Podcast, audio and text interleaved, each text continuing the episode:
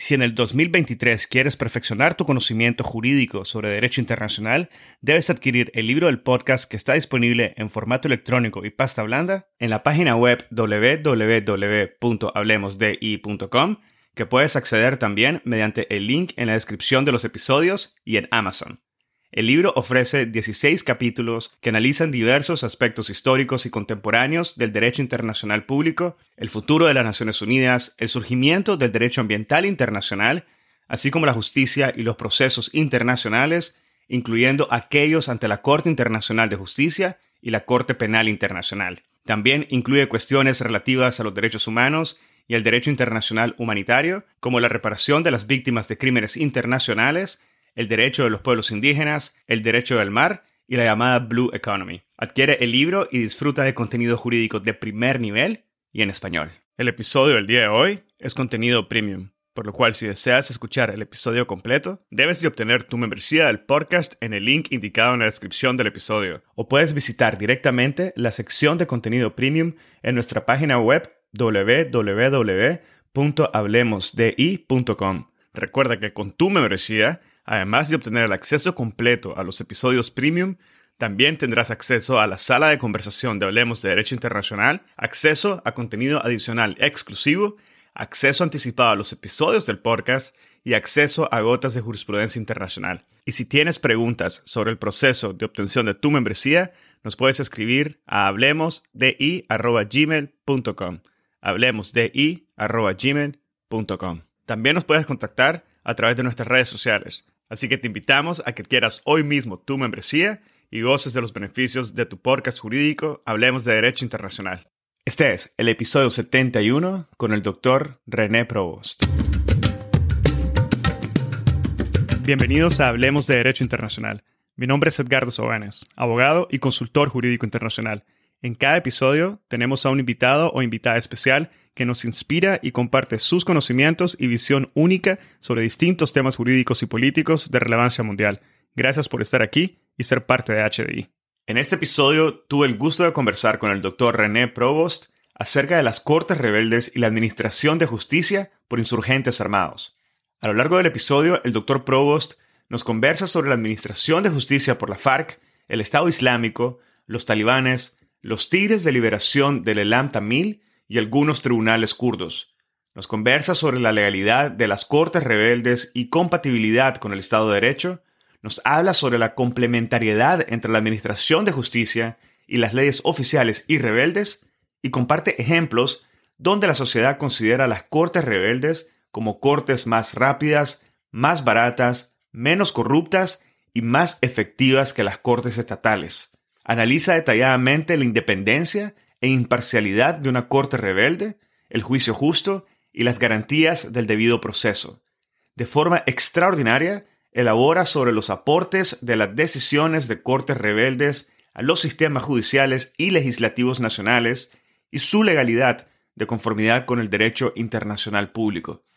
Nos comenta sobre la obligación o derecho aparente de terceros estados bajo el derecho internacional de reconocer el funcionamiento de cortes rebeldes o incluso dar efecto legal a sus decisiones y además el reconocimiento de decisiones de cortes rebeldes por cortes y tribunales internacionales. Nos habla sobre el principio de subsidiariedad, complementariedad, la Corte Penal Internacional y mucho más.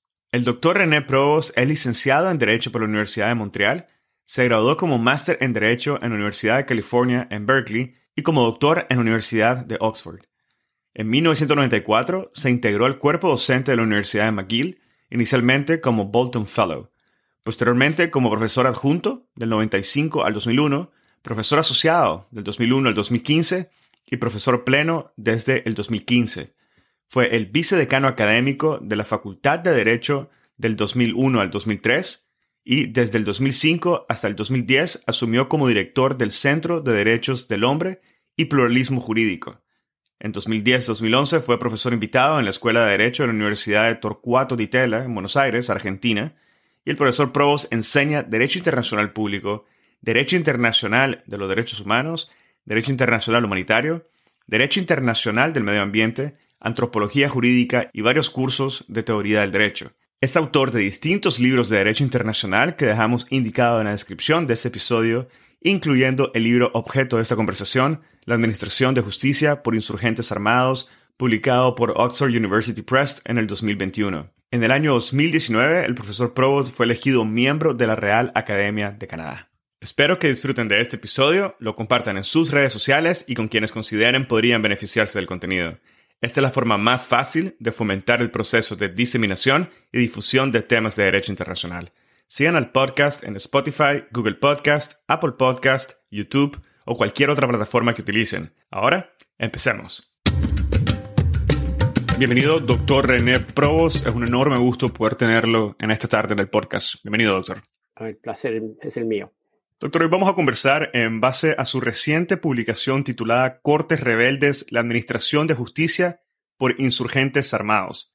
Debo decir que su investigación es altamente interesante y creo que no me equivoco también cuando digo que puede llegar a ser un tanto polémica.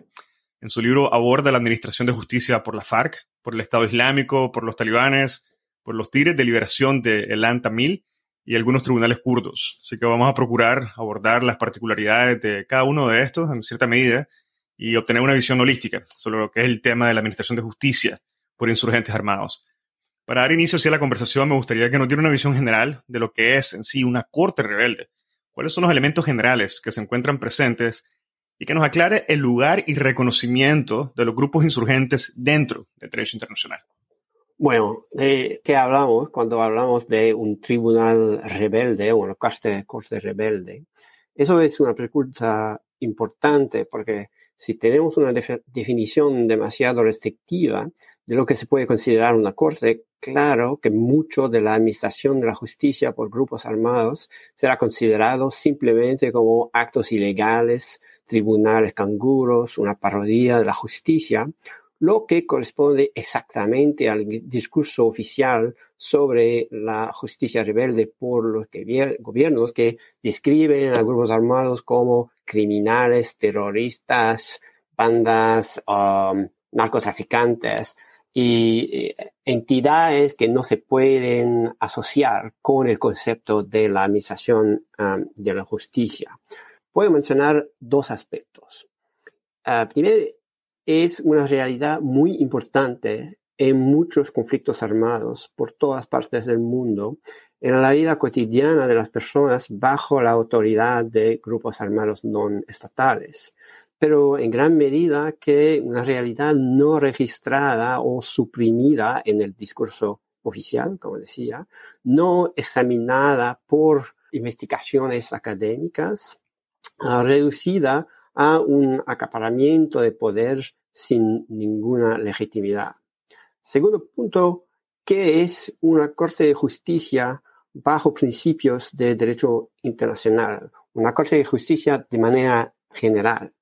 Es imposible afirmar que existe bajo el derecho internacional un modelo único, una talla única para todos, de lo que se puede considerar una Corte de Justicia.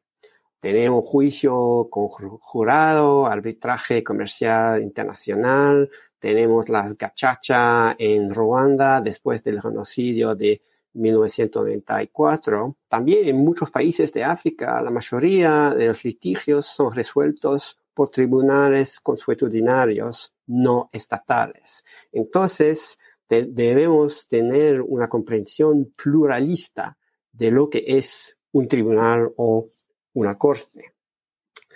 Según eh, otro aspecto, eh, es que la administración de la justicia por grupos armados es solo un aspecto del reconocimiento progresivamente más grande de los grupos armados en el derecho internacional público. Es relacionado con otras cuestiones como el peso de la práctica de los grupos armados en la formación del derecho, del derecho consuetudinario o Ah, otro ejemplo, la capacidad jurídica de grupos armados de ratificar acuerdos, acuerdos regidos por el derecho internacional, por ejemplo, bajo el artículo 3 común de los convenios de Ginebra. Doctor, una de las preguntas que viene a la mente cuando escucho su respuesta es la legalidad del actuar de las Cortes rebeldes.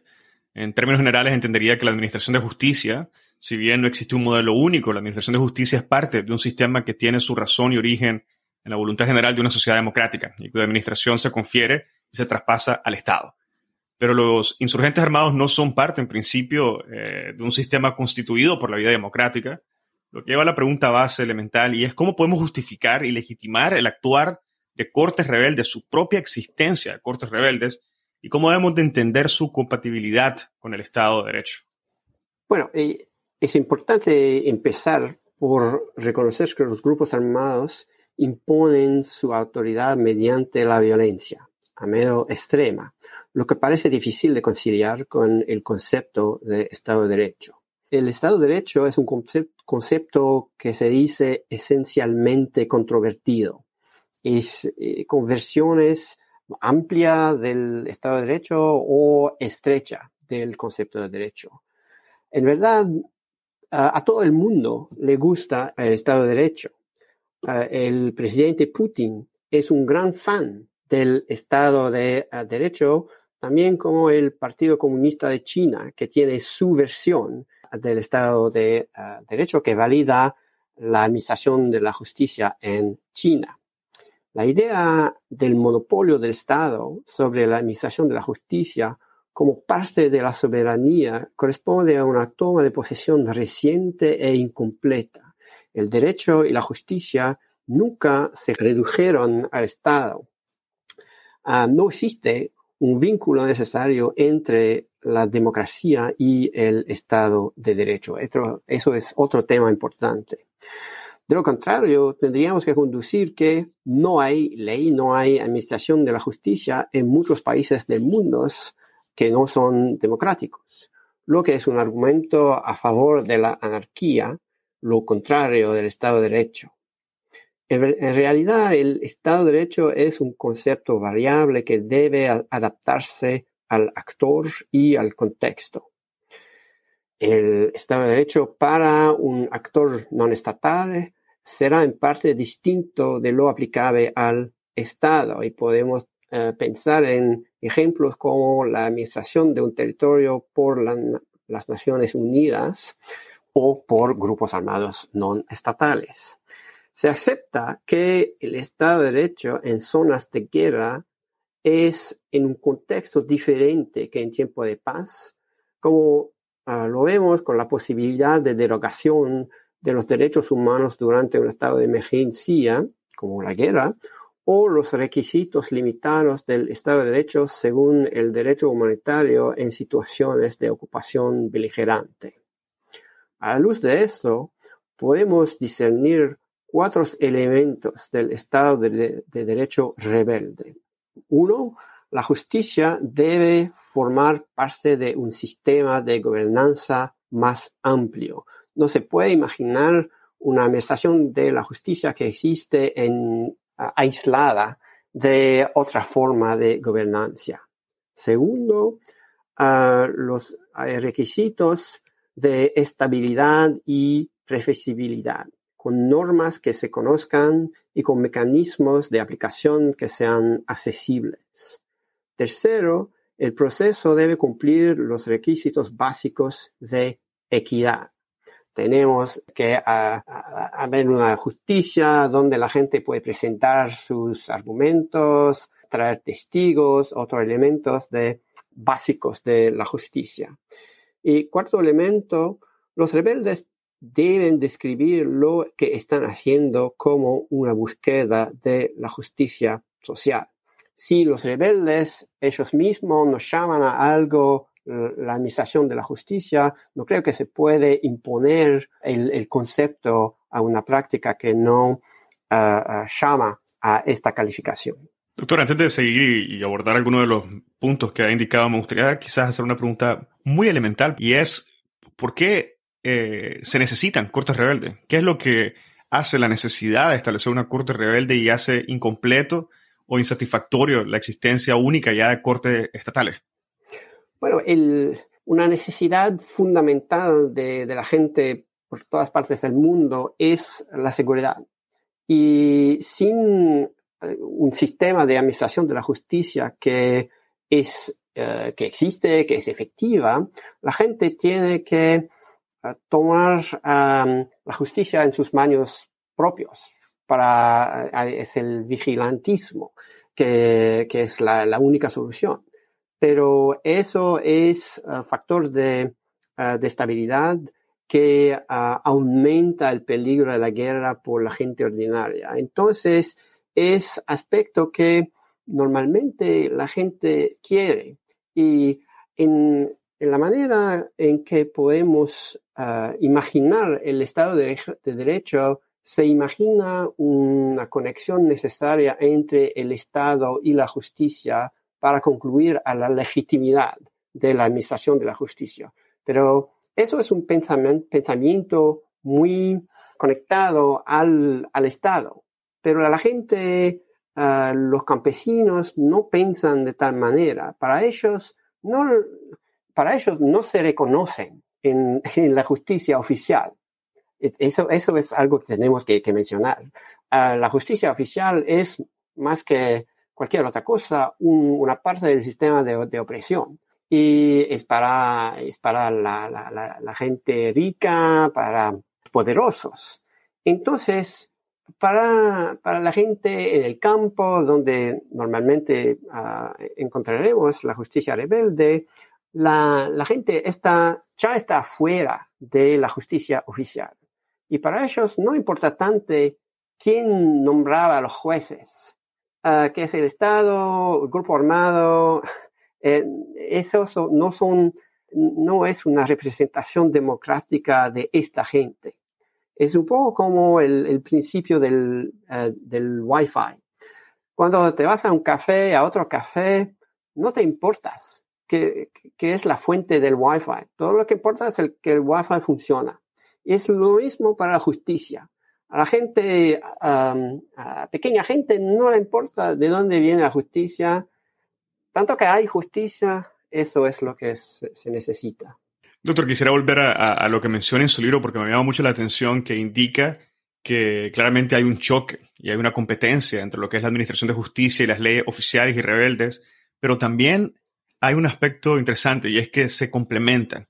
E incluso menciona que se apoyan mutuamente en ocasiones. ¿Cómo funciona esta complementariedad a la que se refiere en la práctica? Sí, eh, la imagen de las zonas de conflicto bajo el control de los grupos armados es la de un territorio sin ley. La realidad, de hecho, es que suele haber demasiadas leyes en lugar de ninguna. Gran parte de la problemática de la justicia, de justicia rebelde es cómo resolver el conflicto de leyes o alternativamente cómo conciliar diferentes ordenamientos jurídicos. En eso podemos diferenciar, diferenciar aspectos normativos y otros aspectos institucionales. Al nivel normativo, las cortes rebeldes en diferentes conflictos armados aplican varios derechos. Se, se pueden encontrar situaciones donde la Corte rebelde aplica el derecho estatal. Eh, por ejemplo, en, Siria, el, ejército siriano libre, un grupo armado uh, no estatal, aplica el código penal uh, siriano. El gobierno de la región kurdo de Irak aplica el derecho penal del, gobierno de Irak. Otros grupos armados aplican directamente el derecho internacional público. Por ejemplo, el FMNL en uh, El Salvador aplicaba los convenios de Ginebra directamente.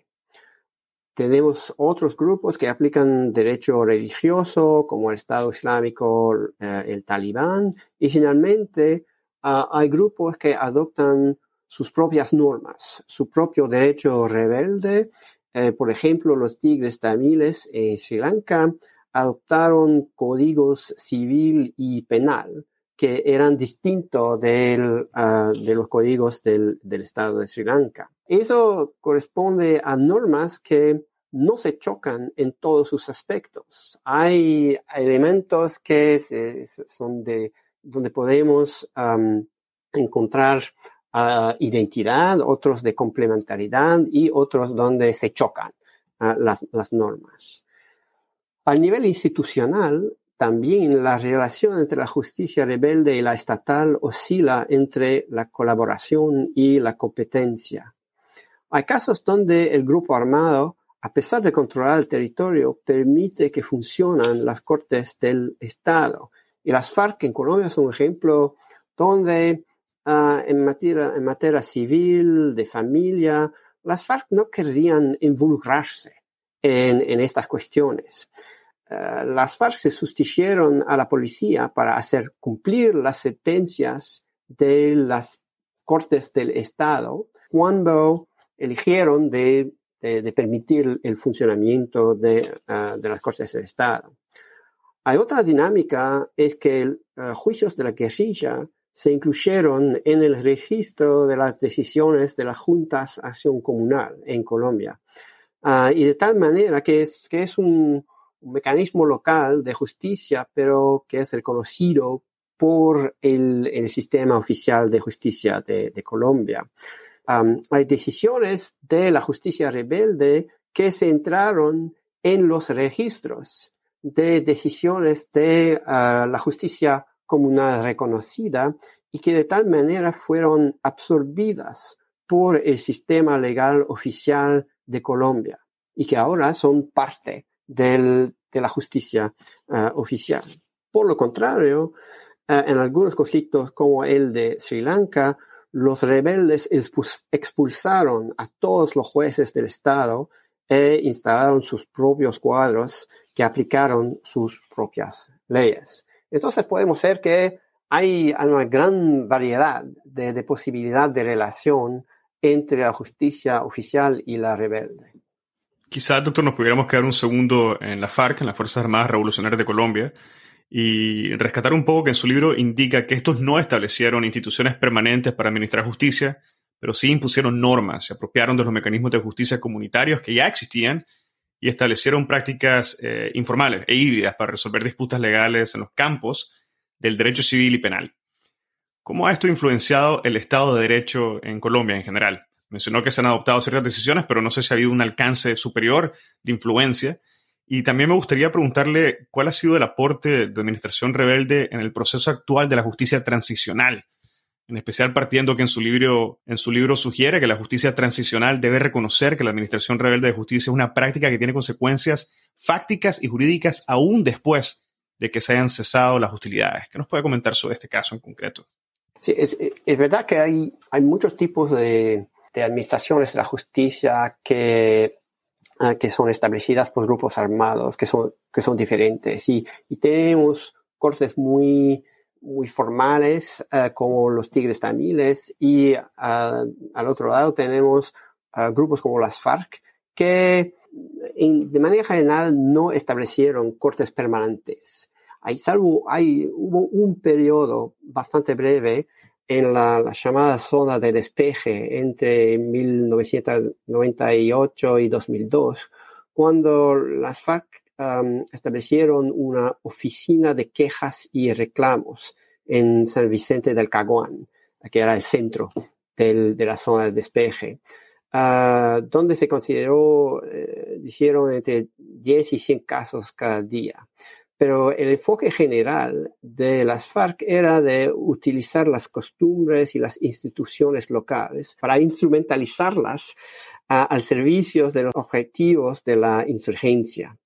En una fase posterior del conflicto, las FARC elaboraron un manual, manual de convivencia ciudadana en el Caguán que luego adoptaron a otras regiones. El manual abarcaba desde los límites de velocidad hasta la brujería y el uso de teléfonos móviles.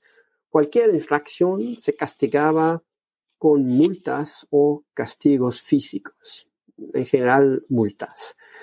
La pena de muerte se utilizaba raramente, excepto en el caso de los sapos, de los espios uh, para el, el, gobierno. Las FARC, como la mayoría de los rebeldes, deseaban seguridad y estabilidad. Cualquier mal comportamiento, como la, uh, la embriaguez, la violencia doméstica o los pequeños robos, era un factor de inestabilidad e inseguridad que los rebeldes trataban de reducir. Algunos comandantes de las FARC a los que entrevisté comentaron que a menudo los campesinos les presionaban para que hicieran algo contra las acciones antisociales. No hacerlo habría socavado la autoridad de las FARC y posiblemente habría llevado a la justicia por mano propia por los campesinos.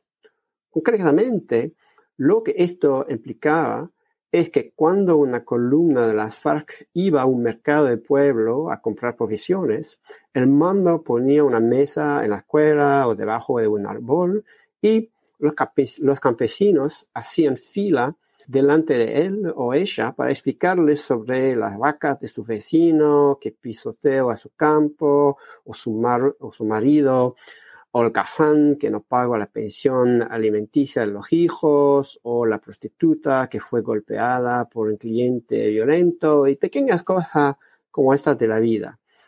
Alternativamente, a menudo había una persona en el pueblo conocida como la mosca, que sabía cómo ponerse en contacto con las FARC y que podía transmitir una solicitud para resolver una disputa. Vemos que paradójicamente quizás la justicia rebelde puede estar por parte alineada con el propósito del Estado del Derecho como factor de estabilidad social. Otro punto es que el vínculo entre la justicia de las FARC y la justicia tradicional eh, al final del conflicto es limitado a pesar de un importante proceso de justicia transicional en eh, Colombia, incluida la creación de la Jurisdicción Especial por la Paz, la JEP. Generalmente, todos los gobiernos niegan que un grupo rebelde en su territorio pueda administrar justicia válidamente y el gobierno colombiano hace exactamente lo mismo.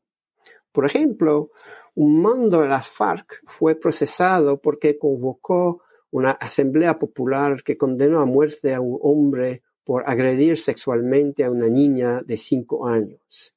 En este caso, la Corte Suprema colombiana concluyó que ese acto, y citó, lleva necesariamente tanto a una grave perturbación del orden público y, de la seguridad pública como, en consecuencia, a la efectiva provocación o mantenimiento de un estado de zozobra o terror en la población. Entonces, se nega totalmente que eso era ah, justicia. Claro que uno puede cuestionar si ese juicio rebelde había sido justo o, puede condenar la imposición de la pena capital. Pero parece difícil defender la posición de la Corte Suprema colombiana que trata eso como si fuera un asesinato completamente gratuito o un abuso de poder para infundir, infundir miedo en la población. Quizás estaba lejos de la justicia ideal, pero no tenían nada que ver con la justicia. La, actitud de los gobiernos frente a la justicia rebelde en la fase de posconflicto ha sido la de esconder la cabeza en la arena y hacer de cuenta que no sucedió. Esta negación de la realidad no es sostenible ni en la política ni en el derecho. Cuando en un conflicto Ah, como la guerra civil en Colombia, un grupo armado controló partes del país durante años e incluso décadas, hay miles de decisiones judiciales que no se pueden deshacer. El principio es el mismo que con la ocupación beligerante. Incluso si la ocupación es ilegal, las decisiones del ocupante no, se, no pueden simplemente anularse. No se pueden reembolsar las multas impuestas por las FARC. No se pueden devolver las pensiones alimenticias. No se pueden anular las indemnizaciones por los daños causados por las vacas del vecino, etcétera, etcétera, etcétera. La realidad es que al fin del conflicto, la justicia rebelde puede estar enterrada, pero todavía gobierna desde la tumba. En Sri Lanka, las sentencias emitidas por los tribunales de los tigres tamiles a veces son aceptadas como pruebas por los tribunales estatales, una realidad totalmente desconocida en la capital del país, Colombo. Esto se acepta porque es lo único razonable, realista y justo que se puede hacer. La, alternativa sería la inseguridad jurídica en toda la zona que está bajo control rebelde. Esta posición fue la que finalmente adoptó la Corte Suprema de los Estados Unidos después del final de la Guerra Civil al siglo XIX, cuando miles de decisiones de los tribunales confederados fueron impugnadas como totalmente nulas. Después de un rechazo absoluto inicial, la Corte Suprema estadounidense se dio cuenta de que tenía que validar la mayoría de las decisiones de los tribunales confederados o arriesgarse al caos. Pero tal cálculo es inusual. La mayoría de los países que emergen de la guerra, como Colombia, viven en un estado de negación con respecto a la justicia rebelde. Doctor, contrario a la negación de los estados sobre la funcionalidad y ya digamos efectividad de las cortes rebeldes, usted menciona en su libro que uno de los desafíos más grandes para los gobiernos es que los grupos armados tienden a tener éxito en el establecimiento de su propio sistema judicial, en especial, como mencionaba, donde el Estado está ausente. Incluso indica en su libro que en algunos casos la sociedad en sí misma ve a las cortes rebeldes como cortes que son más rápidas, más baratas, menos corruptas y más efectivas que la corte doméstica en general. ¿Podría ponernos quizás un ejemplo o ponernos esto en perspectiva? Bueno, la realidad es que las guerras tienden a estallar en países donde las instituciones del Estado de Derecho son débiles y existe una fuerte sensación de injusticia y desigualdad. No es raro que la, justicia estatal no fuera accesible en absoluto antes del conflicto, a veces en todo el país, pero a veces solamente en provincias más o menos abandonadas por el Estado.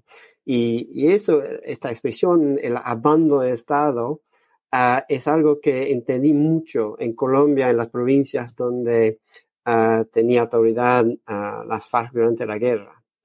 Eso corresponde a un terreno fértil para que los rebeldes establezcan sus propios tribunales.